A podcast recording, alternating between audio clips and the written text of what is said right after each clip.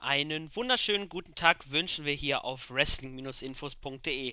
Ausnahmsweise folgt mal heute kein Podcast über Wrestling oder WWE oder sonstiges. Heute besprechen wir das am Samstag, dem 20. Juni stattfindende UFC Fight Night 69 Event, welches in der O2 World in Berlin stattfindet. An meiner Seite, nur zur Info, ich bin der Black Dragon, habe ich mir einen weiteren MMA-Experten erlaubt, an meiner Seite zu holen. Und zwar den von Lucha Underground Reviews bekannten Christos The Best in the World. Hi. So, wie ist deine Vorfreude erstmal aufs Event? Ja, ich freue mich, dass es mal wieder ein MMA-Event gibt, das man nicht um 2 Uhr abends sehen muss, sondern um Primetime, um 21 Uhr. Freut Genau. mich auf jeden Fall. Ja, das ist definitiv ein, ein Blick wert und wir gehen die komplette Card durch. Wir sprechen über jeden Fighter, auch über die deutsche, äh, deutsche Teilnehmer, äh, Nick Hein, Peter Sobotta, Alan Omer und nicht zu vergessen der größte Name in der UFC aus Deutschland, Dennis Siever. Mit dem du auch schon Interviews halten durftest. Ja, das war, auch wenn ich verdammt aufgeregt war damals, aber es war wirklich eine Erfahrung. Ja, glaube ich dir. Ja, und dann erstmal zum einem Überblick, erstmal generell. Insgesamt mussten sieben äh, Fights abgesagt werden oder geändert werden aufgrund von Verletzungen. Zum Beispiel sollte der Main Event nicht Joanna Jedrzejczyk, man verzeihe mir die. Aus man verzeihe mir die Aussprache, äh, gegen Jessica Penne wird sie heute äh, am Samstag antreten. Der eigentliche Main Event war Alex Gustafsson, der ehemalige UFC Light Heavyweight Title Contender, sollte auf ebenfalls ehemaligen UFC Light Heavyweight Title Contender Glover Teixeira treffen, musste jedoch aufgrund einer Rückenverletzung musste der Schwede Gustafsson absagen, wird trotzdem im Rahmen des Events als Gast da äh, anwesend sein, wird bei der Q&A teilnehmen an der Fight Week Party die letzte News am Mittwoch, da haben wir alles beschrieben, was dann äh, jetzt am äh, Donnerstag und am Freitag stattfand, beziehungsweise stattfinden wird. Wir drehen natürlich jetzt am Freitag.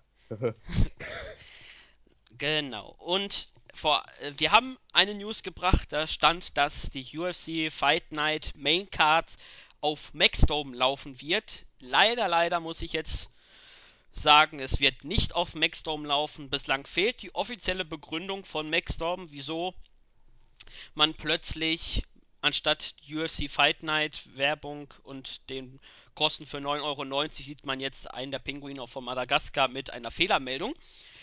Wir hoffen, dass Maxdome sich noch dazu äußern wird. Dann werden wir selbstverständlich darüber berichten.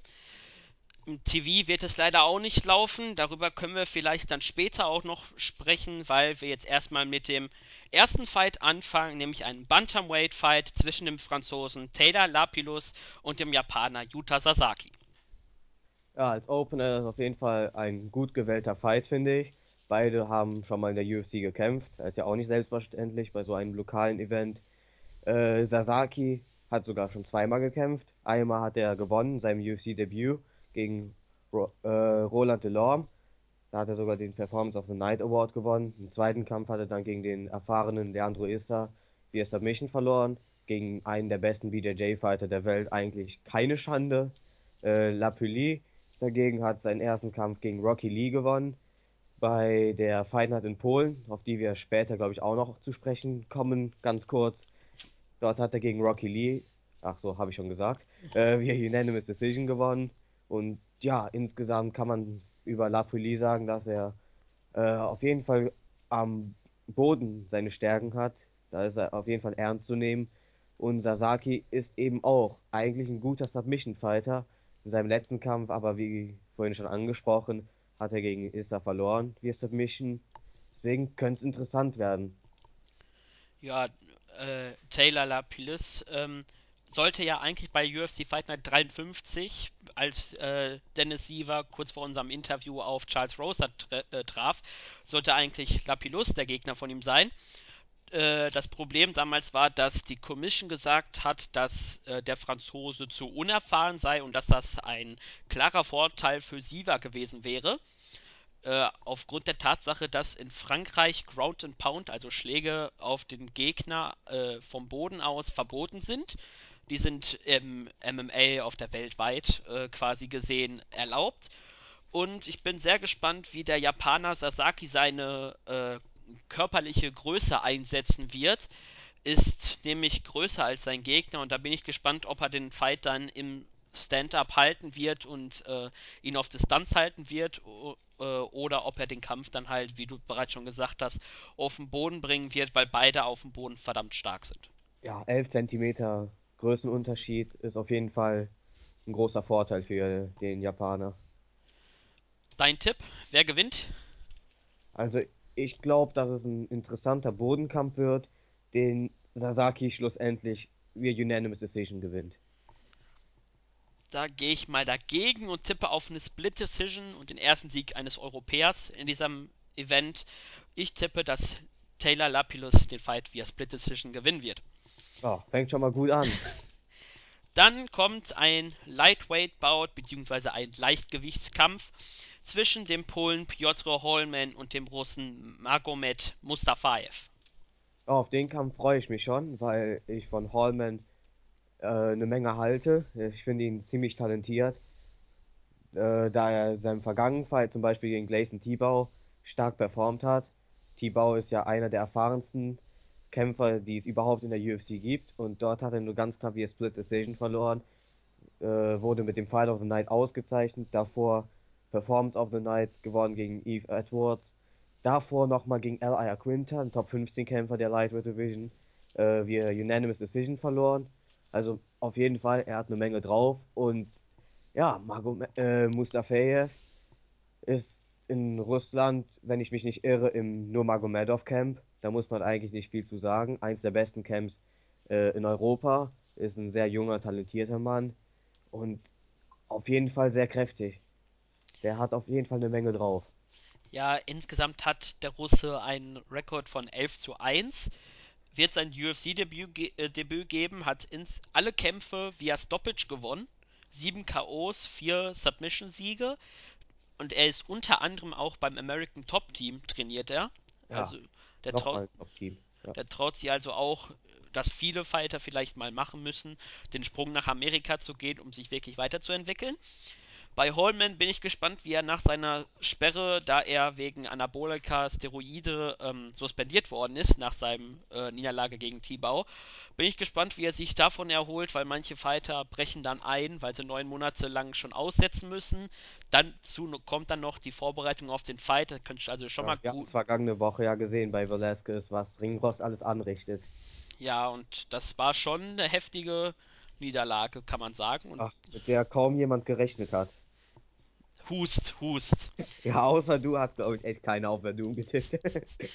Ja, ähm, wobei ich sagen würde, Holman sehe ich da vorne, Ja, beziehungsweise durch seine Erfahrung, die er in der UFC schon hat, weil es halt so ein bestimmter Grad ist, wie man in der UFC Punkte holt, dass äh, er dadurch sich dann am Ende als Sieger freuen darf. ja, vor allem, das ist ja so eine Sache, wenn, Not, äh, wenn Newcomer in die UFC kommt, da ist ein, eine komplett andere Leistungsstufe als jede andere Promotion auf der Welt. Und Hallman hat beispielsweise Eve Edwards besiegt, der Tausende von Kämpfen hat, muss, kann man eigentlich sagen. Seitdem ich MMA gucke, ist irgendwie Edwards auch schon da. El Ayaquinta, Gleison Tibau, zwei absolute Veteranen der Lightweight Division, äh, hat er gut mitgehalten. Er hat, auf, hat sich auf jeden Fall schon bewiesen und ich halte auch einiges von ihm. Ich glaube, es wird sogar ein Stoppage für Hallman. Bin ich ja mal gespannt. Du tippst wieder auf den anderen. Nee, ich tippe, dass Holman sich. Nee, nee, ich glaube, Holmans Erfahrung wird der Knackpunkt sein. Und dass er deswegen Mustafaev hoffentlich nicht in einem langweiligen Kampf, weil das hatten wir letztes Jahr mit äh, Viktor Pesta gegen den russischen Landsmann. Ich glaube, Ja, ja. Mag Magomedov, ja. irgendein anderer, gibt es ja viele davon. Magomedov, ja. Äh, da war der Kampf eher schlaftablettenmäßig. Deswegen glaube ich und hoffe ich auf einen interessanten Fight, den dann Holman gewinnt. Ja, auf jeden Fall interessant wird der nächste Fight. Und zwar treffen im Middleweight der Brite Scott Escom auf den Brasilianer Antonio dos Santos Jr. So, weshalb bin ich mir sicher, dass das ein guter Fight wird?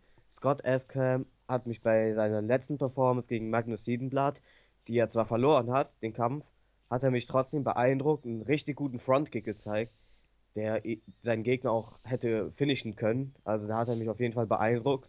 Seitdem hat er sich auf jeden Fall weiterentwickelt. Da gab es bei der UFC ein Breakdown-Video, das man auf YouTube und auf den UFC Fight Fest äh, gucken kann. Da gab es mal eine Trainingsszene von ihm und da hat man schon einiges über ihn gesagt, dass er sich weiterentwickelt hat. Und da bin ich auf jeden Fall gespannt. Und Antonio dos Santos Jr. hat auch in seinem ersten Kampf gegen Daniel Sa- Sarafian gekämpft, der ebenfalls ziemlich erfahren ist. Und das war auch ein- eine richtig, richtig starke erste Runde. Da da ging es hin und her. Beide hatten ihre, ihre Phasen, wo sie dominiert haben. Schlussendlich hat halt eine Verletzung den Kampf gekostet für den Brasilianer, also für Dos Santos. Und ja, aber trotzdem, das war eine klasse Performance, finde ich. Und Sarafian war, ist auch ein erfahrener Fighter. Also sich gegen so einen zu äh, beweisen, Hut ab. Also ich vergleiche den Kampf so ein bisschen ähm, der, mit dem Kampf zwischen James Wick und Nick Hein, denn Scott Escam ist mit seinen 1,90 gleich äh, ganze 12 Zentimeter größer als Dos Also Santos dazu. Jr.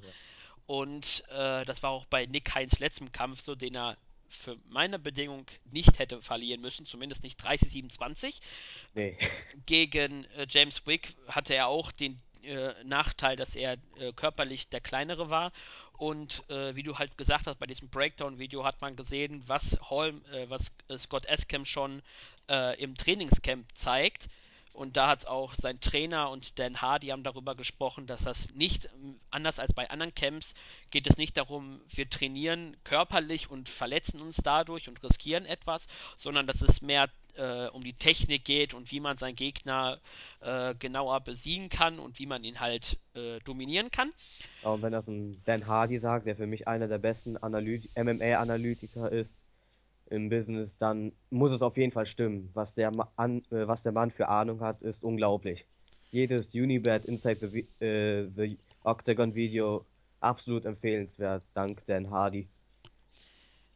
Ja, zum Fight selbst glaube ich, dass, es, dass wir eine Stoppage sehen, da beide äh, Fighter K.O.-Power besitzen. Escam hat von seinen 12 Siegen 7 per K.O. gewonnen. Bei Dos Santos seine 6 Siege sind 4 durch K.O. und 1 per Submission. Also ich sehe da schon Potenzial für eine frühe Stoppage in dem Fight und ich hoffe, dass Escam sich nach seiner knappen Niederlage nun wieder rehabilitieren kann und den äh, und Dos Santos seine zweite Niederlage in Serie einheimsen wird. Ja, ich, ich finde beide sympathisch, aber ich tippe auch auf S-Cam. Ob es eine Stoppage wird, weiß ich nicht, weil Dos Santos halt im ersten Kampf, in seinem ersten Kampf schon gezeigt hat, dass er wirklich viel einstecken kann. Aber ich bin gespannt. Das sollte auf jeden Fall der erste richtige Knaller werden. Noch irgendwelche Worte zu dem Fight oder sollen wir zu dem nächsten Prelim-Fight springen? Wir können weitermachen. Alles klar. Als nächstes kommt ein Featherweight bzw. Federgewicht-Kampf zwischen dem Schweden Niklas Bäckström und dem Israeli Noat Lahat. Ja, nochmal ein interessanter Kampf, auf den ich mich nicht so sehr freue wie auf den Kampf zuvor. Äh, Backström sollten die genauen Zuhörer eigentlich kennen, weil letztes Jahr bei der UFC Fight Night, worüber wir auch einen Podcast gemacht haben, in Berlin, war der auch schon dabei, auf der Maincard sogar und hat Stoneface, weil den Namen kann ich immer noch nicht aussprechen. Äh, Nini das? Mäki war das. Ini Mackie, oh, alles klar. Hat er äh, via Submission besiegt. In seinem darauf folgenden Kampf in Schweden, also in seiner Heimat, hat er dann via Knockout verloren. Aber trotzdem ist er auf jeden Fall ein guter Wrestler. Gute Submissions hat er drauf.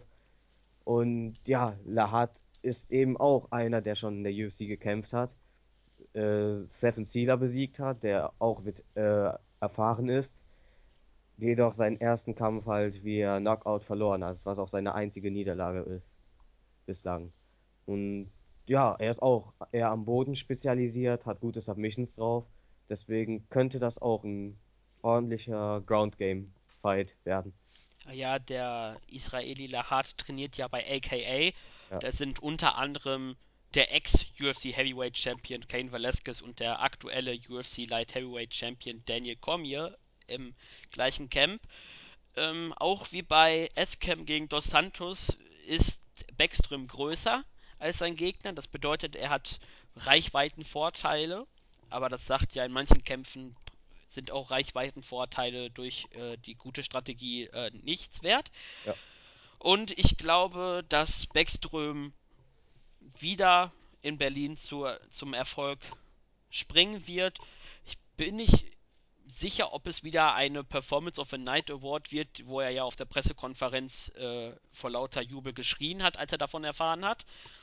Und ähm, ich denke, hier wird uns ein packender Kampf erwartet, der äh, sehr knapp sein wird und durch einen einzelnen Fehler entschieden wird. Ja, ich denke, so wird der Kampf auf jeden Fall ablaufen. Und ja, ich denke auch, dass Backstrom den Kampf via Submission in der ersten Runde gewinnt. Ich glaube, dass er da auf jeden Fall eine Lücke finden wird im Ground Game und ihn dann zur Aufgabe zwingt.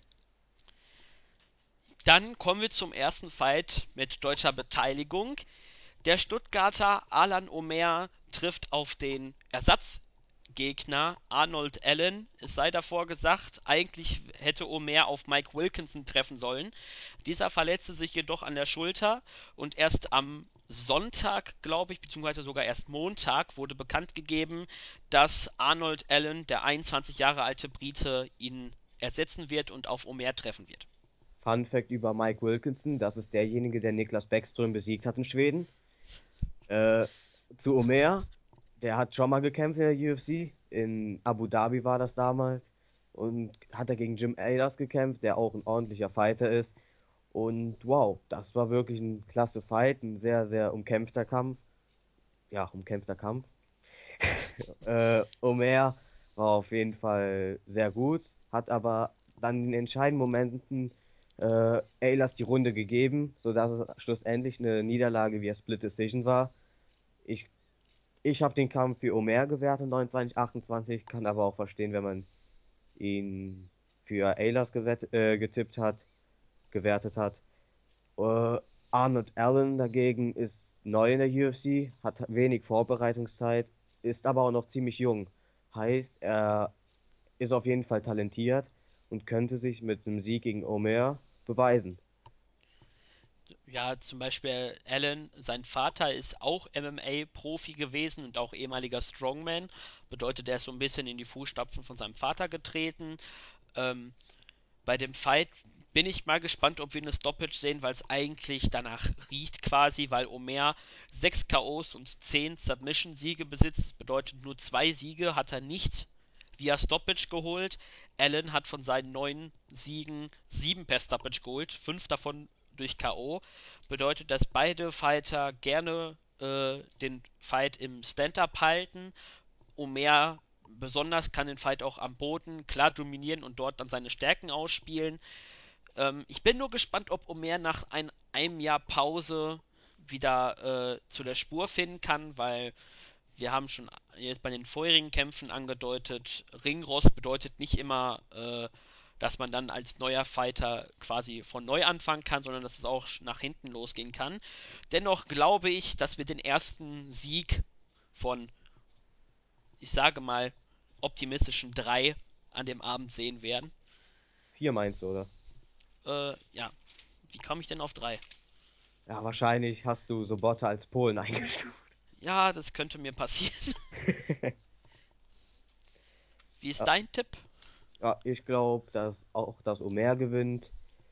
Tippe auch auf einen Knockout-Sieg in den, der ersten oder in der zweiten Runde, einfach weil Allen wirklich eine sehr, sehr kurze Vorbereitungszeit hatte und das extrem schwer für ihn sein wird, gegen so einen, äh, sich auf so einen Gegner vorzubereiten.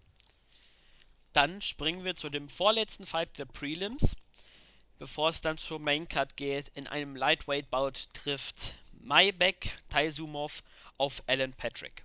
Ja, auf den Kampf freue ich mich. Besser gesagt, auf Taisumov freue ich mich, weil der Typ wirklich ultra talentiert ist, hat unglaublich viel Knockout-Power und seine Technik ist auch wirklich richtig, richtig stark. Äh, insgesamt absolvierte er bereits vier Kämpfe in der UFC. Davon gewann er drei, verlor einzig gegen Michel Prasares via Unanimous Decision aber seine vergangenen zwei Kämpfe waren schon wieder Erfolge wie ein Knockout. Und ja, er hat mich auf jeden Fall beeindruckt in seinen vergangenen Fights. Alan Patrick darf man auch nicht unterschätzen. Der hat extrem lang nicht mehr gekämpft, hat aber gegen John McDessie, der bei UFC 187 gegen äh, Donald Cerrone gekämpft hat äh, und dort wirklich sehr gut mitgehalten hat, äh, wie Unanimous Decision gewonnen. Heißt, Patrick hat schon mal einen ordentlichen Gegner besiegt, auch wenn ich den, persönlich den Kampf andersrum gescored habe. Ich habe McDessie vorhin gesehen, aber das, das sagt jetzt auch nicht viel aus. Er hat auf jeden Fall super gekämpft gegen McDessie. Und zuvor hat er auch schon sein Debüt gewonnen. Heißt, er hat auch eine Menge drauf. Aber von Taisumov erwarte ich halt wieder einen Knockout-Sieg, weil der Typ wirklich top ist. Ja, von seinen 23 Siegen hat er insgesamt 22, also nur einen einzigen Fight nicht via Stoppage gewonnen. 12 KOs, 10 Submissions bedeutet, er ist eine Stoppage-Maschine. Und das hoffe ich auch, dass er gegen Alan Patrick das schaffen wird, der dann seine erste Niederlage in der, seiner MMA-Karriere verdauen muss. Der hat vier K.O.-Siege und zwei Submission-Siege geholt, die anderen sechs Siege alles per Decision. Und Taisumov, der ja aus Wien kämpft, äh, trainierte gemeinsam mit Nick Hein als Beispiel in, äh, bei Tiger Muay Thai in Phuket. Und äh, die UFC hat auf ihrer Facebook-Seite ein paar Videos dazu gezeigt, was für Trainingsarten da äh, äh, gemacht werden. Zum Beispiel mit den Schlagpratzen auf Bauchmuskeln einzuschlagen. Ähm, ist schon eine Art des Trainings, die man eher selten sieht. Und du hast es eigentlich schon alles gesagt. Taisumov ist definitiv ein Fighter, dem die Zukunft gehört. Äh, und ein weiterer Russe, der wie Khabib Nurmagomedov wohl an die Spitze springen kann.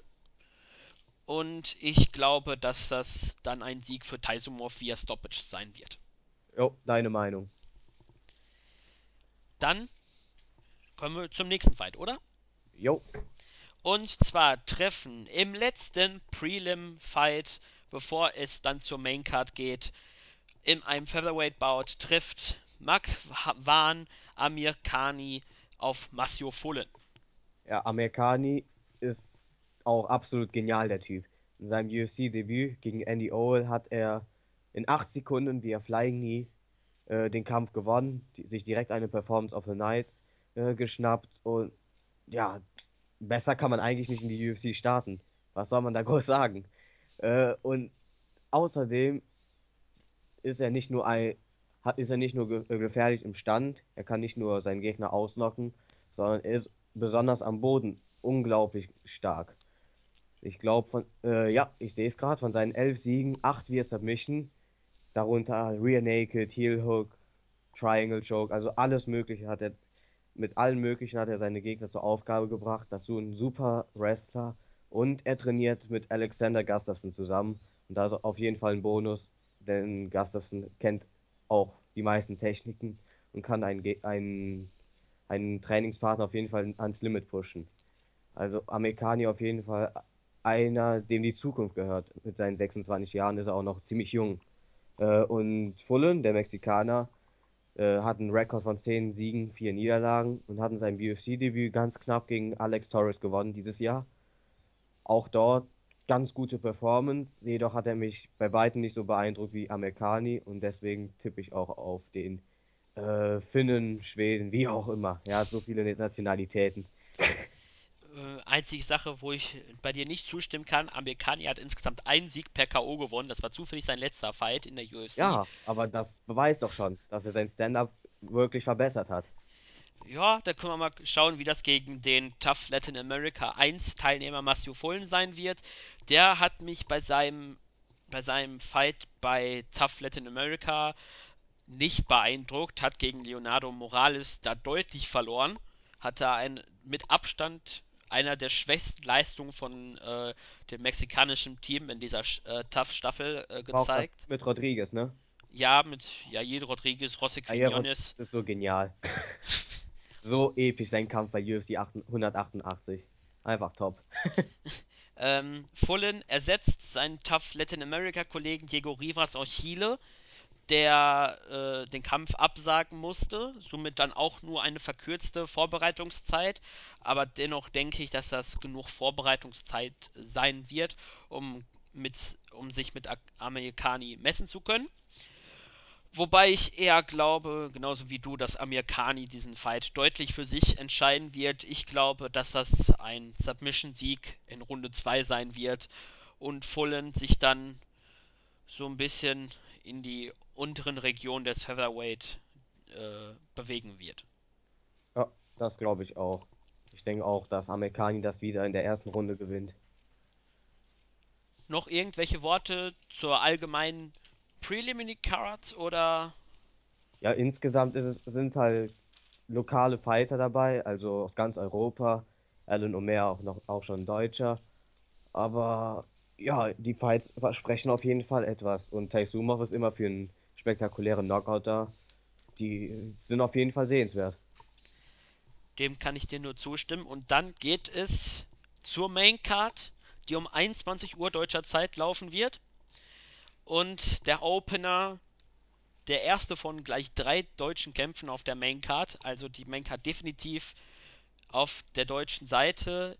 Es trifft in einem Lightweight-Bout der Schauspieler, der ehemalige Polizist, der MMA-Fighter, Sergeant Nick Hein trifft auf den Debütanten Lukas Zajewski.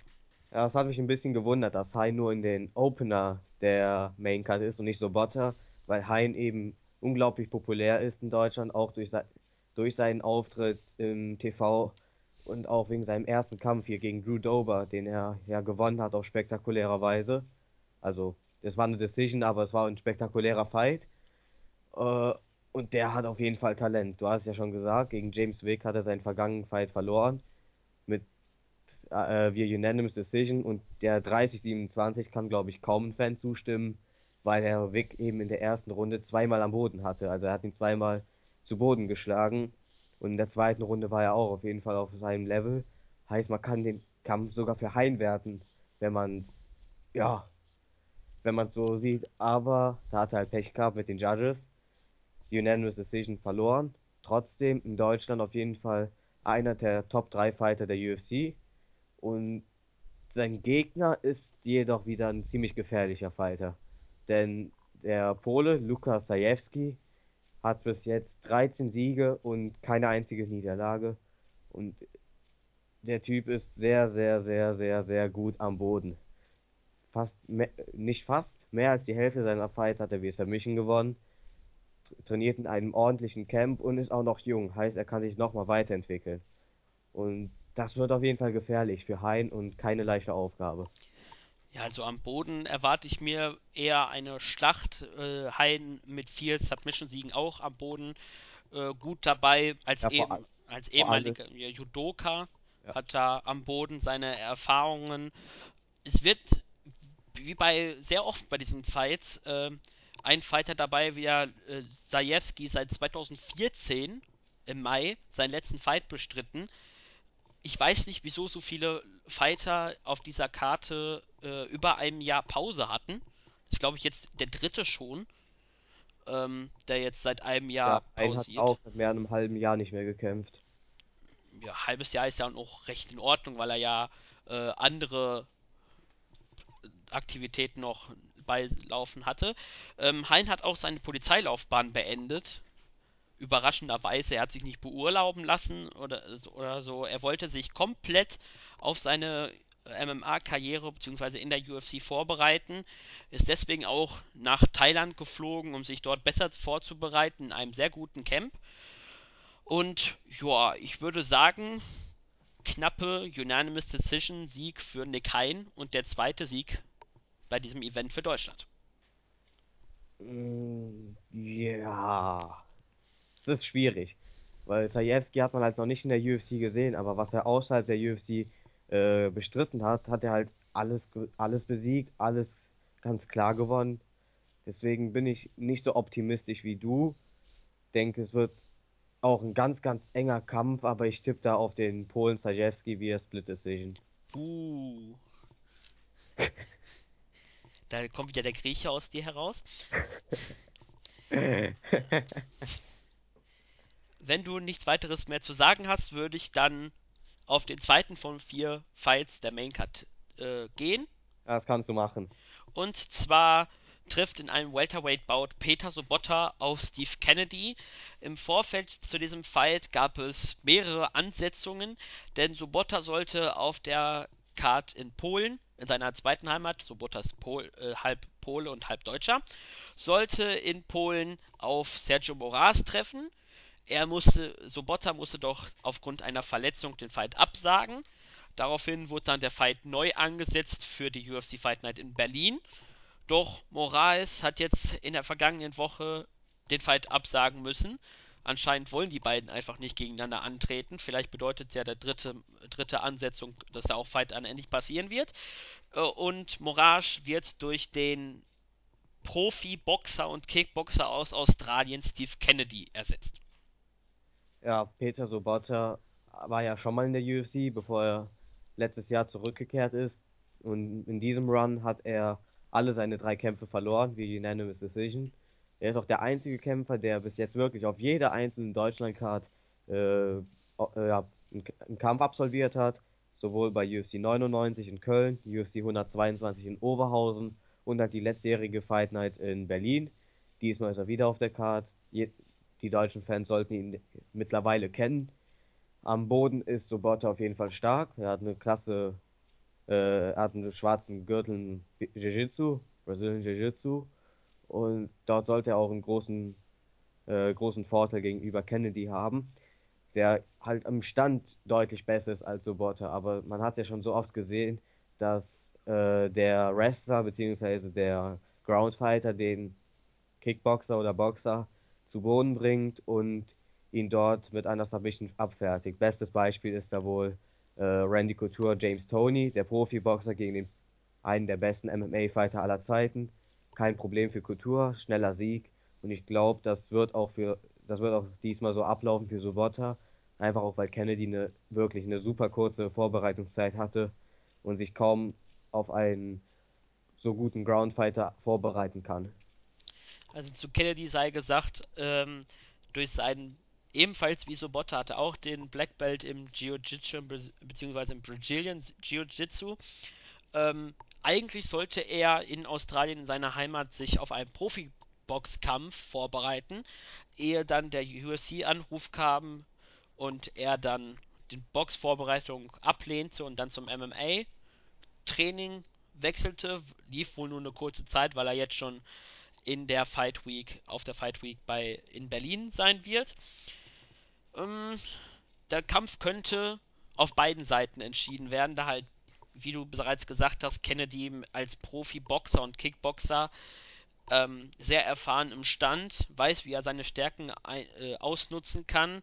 Und Sobotta ist dafür mit ihm gleichwertig am Boden. Da bin ich sehr gespannt, Ja, ob so. finde ich nicht. Weil, wenn man einen schwarzen Gürtel im Jiu-Jitsu hat, heißt es ja nicht automatisch, dass man auch auf einem Level wie ein anderes Black Belt ist. Und dort hat mich Sobotta auf jeden Fall überzeugt. Und äh, der Australier hat schon in seiner Heimat viermal via Submission verloren. Das heißt, am Boden muss er. Ein schwarzer Gürtel sagt wirklich nicht immer was aus. Hat aber Bestes. Beispiel, John Jones. Er hat ja noch gar keinen Gürtel, nicht mal den weißen Gürtel, also weißer Gürtel schon, weil es der Anfangsgürtel ist, im Brazilian Jiu-Jitsu und er finisht einen Black Belt nach dem anderen. Machida und so weiter. Hat er alle via Submission besiegt. CM Punk hat als Beispiel, glaube ich, den blauen Äh, blauen oder lila? und John Jones schafft es, Leute zu submitten, aber John Jones ist auch eine andere Geschichte. Ähm, Über die wir besser nicht reden. ja, da haben wir sehr ausführlich über seine Drogen-Eskapaden geschrieben. Sehr nervig seine Art und Weise, wie er als so talentierter Fighter, der alle Rekorde brechen könnte, ähm, sein Leben nicht auf die Reihe kriegt und deswegen seine Karriere wahrscheinlich gegen die Wand gefahren hat. Auf jeden Fall zurück zum UFC Fight Night in Berlin.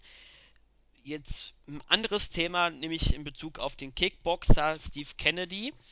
Auf Sat1 Bayern lief vor kurzem eine, einen kleinen Bericht über die Legal über äh, MMA im TV, ob es wirklich ein gefährlicher Sport ist.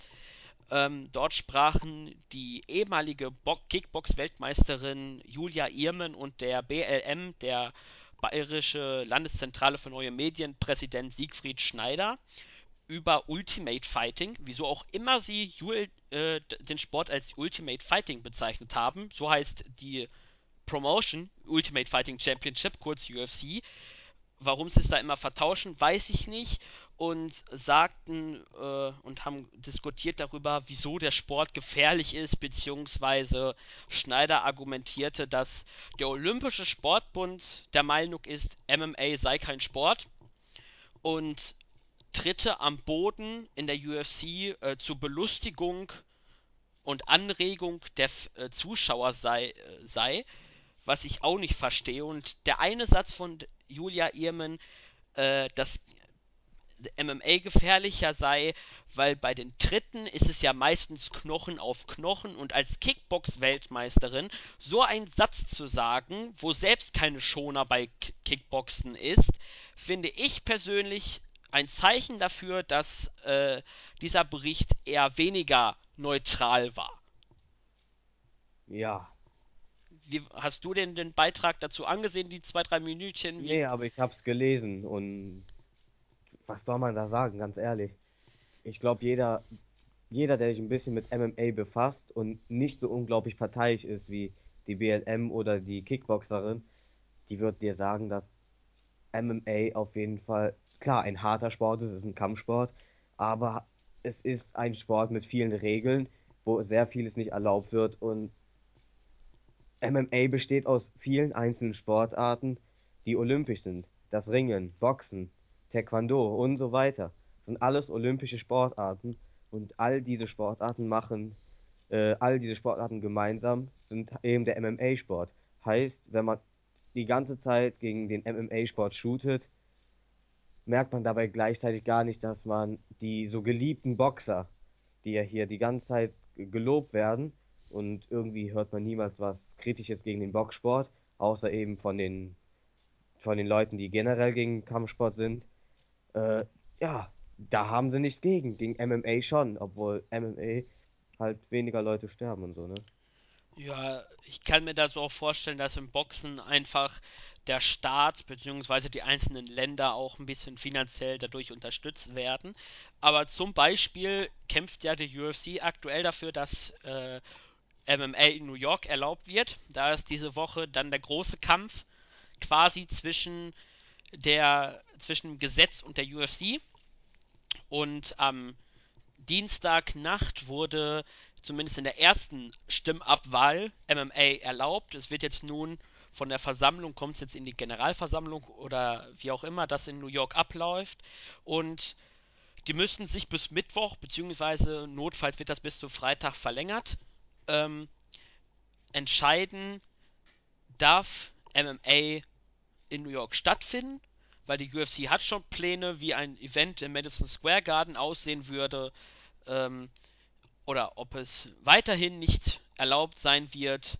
Ähm, ich habe auch gelesen im Rahmen äh, dieser Woche, wo das diskutiert wurde, dass irgendwelche Idioten, sage ich jetzt mal, ein Event veranstalten wollten ohne die Erlaubnis, also illegales Veranstalten von der M vom MMA. Da hoffe ich, dass das irgendwie nicht jetzt negativ auf ähm, den Sport zukommt. Und man hat auch schon Pläne, wie dass man äh, Gehirnschäden vermeiden möchte mit einer Gesundheitsversicherung. Aber ich merke schon, ich schweife komplett vom Thema ab. Und ähm, Ja. Und zum, also wieder zurück zu Sobotta gegen Kennedy. Ich schätze, der Fight könnte hin und her gehen, deswegen bin ich mir nicht sicher, wer den Kampf gewinnt, deswegen enthalte ich mich mal bei diesem Kampf, weil Ich sag Sobotta via Submission, ganz schnell. alles klar. Dann Go Main Event. Co-Main Event. Dennis Siva trifft in einem Featherweight Bout als Nummer 3, 12 des Rankings auf die Nummer 15 Tatsuya Kawajiri. Ja, Siva, die Nummer 1 hier im MMA, zumindest in Deutschland, tritt gegen, ja, eine MMA-Legende, kann man sagen, Kawajiri. Trat schon bei Pride an, Shooto Champion, UFC hat er gekämpft, gegen Melendez, Alvarez und so weiter. Heißt, er hat schon gegen alles gekämpft. Äh, ist auf jeden Fall ein guter Co-Main-Event, finde ich. Siva ist halt Top-Kickboxer, ist am Boden aber auch wieder stark, ist ein, hat sehr gute Judo-Skills und Kawajiri hat, hat eben auch einen super Ground and Pound, hat Submissions drauf. Ja, beides sind unglaublich gut. Uns erwartet ein starker Fight. Was schätzt du bei dem Fight wird entscheidend sein? Entscheidend wird sein, ob Kawajiri die Distanz, äh, wie Kawajiri äh, die Distanz halten wird und wie er zum Takedown geht. Das hat Dan Hardy auch mal schön in dem Breakdown-Video gesagt. Wenn Kawajiri ohne Deckung zum Takedown geht, bestraft Sieber das. Auf jeden Fall. Ich glaube auch, wie du bereits gesagt hast, dass der Kampf sehr interessant wird. Beide lieben den Gegner zu finishen. Bei Siva fand ich seine letzte Niederlage gegen einen gewissen Conor McGregor, von dem ich immer noch nicht begeistert bin und den ich für leicht überbewertet finde. Ähm, fand ich schade, dass er recht wenig Werbung bekommen hat bei damals, Anfang des Jahres, aber Ja, dort ging, dort ging es einzig um McGregor. ja, war eigentlich nur reine Hype-Maschine. Man hätte auch Luft hinstellen können. Conor McGregor hätte mehr Werbung gekriegt. Ja, aber McGregor ist auch unterhaltsamer als Luft. Und äh, ja, zum Fight selbst. Ich denke, dass Dennis Siva seine Erfahrung, die er hat, nutzen wird. Christus, alles okay bei dir? Ja, ja, Kawajiri hat aber auch Erfahrung. Weil ich höre im Hintergrund irgendein Rauschen. Also, Ach so, nee, keine Ahnung, wo das herkommt. okay, dann hoffen wir mal, dass es gleich wieder weg ist. Ja, Ähm, ja, ich denke, dass Dennis Siva hier mit einem Spinning Backkick seinen Submission-Sieg einleiten wird. Und ist es, jemand optimistisch. Ja, ich glaube, dass das der dritte bzw. der vierte Sieg eines deutschen Fighters sein wird. Ja, aber ich tippe auch auf ihn, auf Siva, weil Kawajiri ist eigentlich nur im Ground Pound wirklich deutlich besser als Siva, weil Siva kontrolliert den Kampf eher am Boden, Kawajiri geht direkt drauf, knockt seinen Gegner aus. Siva dagegen, ja, ist im Stand halt, den stufe ich dort besser ein. Denke zwar nicht, dass ein Spinning Backkick wird, aber eine Decision. Ähm, dann zur Zukunft von Dennis Siever, der ist ja schon 36 und sagte auch beim Interview vergangenes Jahr, dass er ein paar Fights noch absolvieren möchte und nochmal einen Sprung in Richtung Top-Region versuchen möchte, was er ja mit der Niederlage gegen McGregor leider nicht geschafft hat. Glaubst du denn, das wird sein letzter Auftritt in Deutschland und wie viele Fights wird Siever noch machen? Nee, sein letzter Kampf in Deutschland auf keinen Fall, weil er ist ja hier das Zugpferd eigentlich und noch wird er nicht aufhören, das kann ich mir nicht vorstellen, aber ob's ein Top, ob er jemals nochmal in die Top 5 kommt, das bezweifle ich. Denn ja, alle seine großen Kämpfe in der Vergangenheit hat er verloren. Gegen Conor, gegen Swanson, Cerrone. Sobald es ein Top 5, Top 10 Gegner wurde, hat er verloren. Und seine Siege kommen halt meistens gegen Leute, die außerhalb der Top 10, Top 15 kommen. Alles klar. Dann, Du, wie siehst du es? ähm, ich denke, dass Siever vielleicht noch bis 2017 Kämpfe absolvieren wird. Vielleicht wird er dann sein letztes, seinen letzten Fight in Deutschland absolvieren. Im Main Event gibt man ihm einen Good Feeling Moment wie bei äh, Mark Munoz. Er hat auch ein groß, äh, sein Name ist auch groß genug, um ihn in Main Event zu stellen. Äh, zu, ähm, Ja, ja, ja. besonders wenn man denkt, welche anderen Namen es mittlerweile geschafft haben, ein äh, Event zu headline. Ähm, Conor McGregor. Nee, ich würde jetzt andere sagen, eher wenn Fights Verletzungen sind, Ja, ja. Brandon. Patch zum Beispiel meinst du sicher, ne? Ja, oder auch Tim Boach ist jetzt für mich kein Name, der jetzt. Gut, aber der hat halt einige, einiges an Erfahrung, hat gegen Top-Fighter gekämpft. Also ich finde, der hat schon da, da seine Berechtigung gehabt. Ja. Ähm, noch irgendwelche Worte zum Co-Main Event oder Nö, das könnte aber auch ein Fight of the Night werden. Also verspreche ich mir auch wieder was Gutes.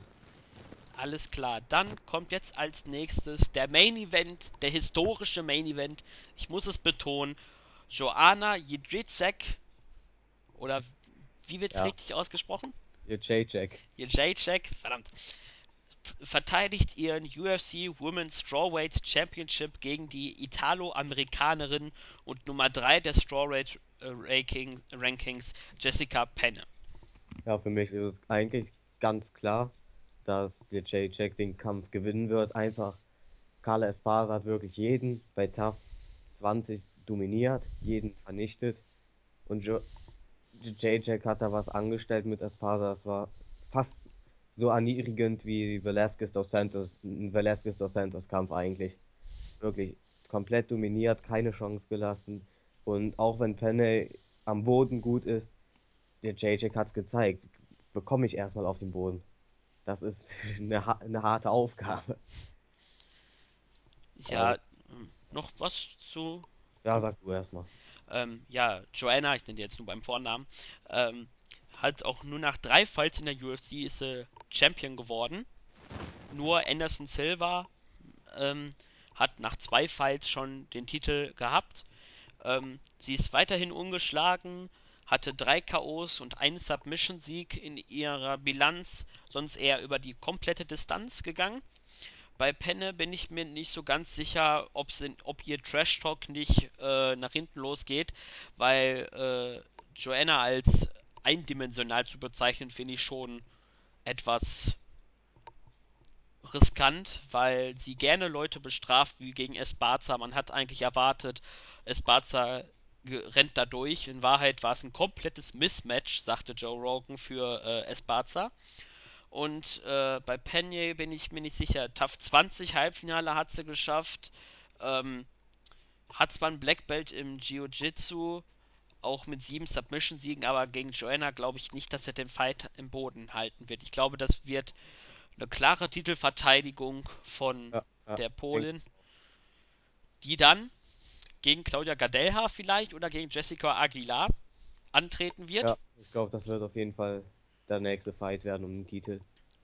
Und zu den drei Kämpfen UFC-Champion nochmal. Äh, Brock Lesnar hat es auch geschafft.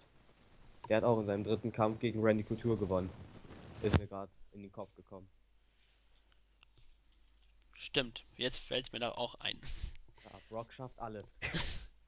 ja, er schafft es auch, äh, einen WWE-Champion äh, nach Mama rennen zu lassen. wie wir bei Raw gesehen haben. Ähm, ja. Hast du noch irgendein Gesamtfazit zu dem Event jetzt, zu der gesamten Card, wie wir durchgegangen sind? Ja, es ist halt cool, dass es hier einen Titelkampf gibt. Und Jade, klar, es ist der neueste Titel und ich sag mal der unbedeutendste gleichzeitig noch. Das kann sich ja noch ändern. Aber für J-Jack, die ist auf jeden Fall die Zukunft der äh, Europacard, würde ich sagen. Denn einen UFC-Champion aus Europa gibt es nicht oft. Und sie, sie hat bis jetzt alle ihre Gegnerinnen, also Gadelia war ein eher knapper Fight, aber sie sah immer gut aus, hat immer gut gekämpft. Ja, Penny rechne ich kaum eine Chance an.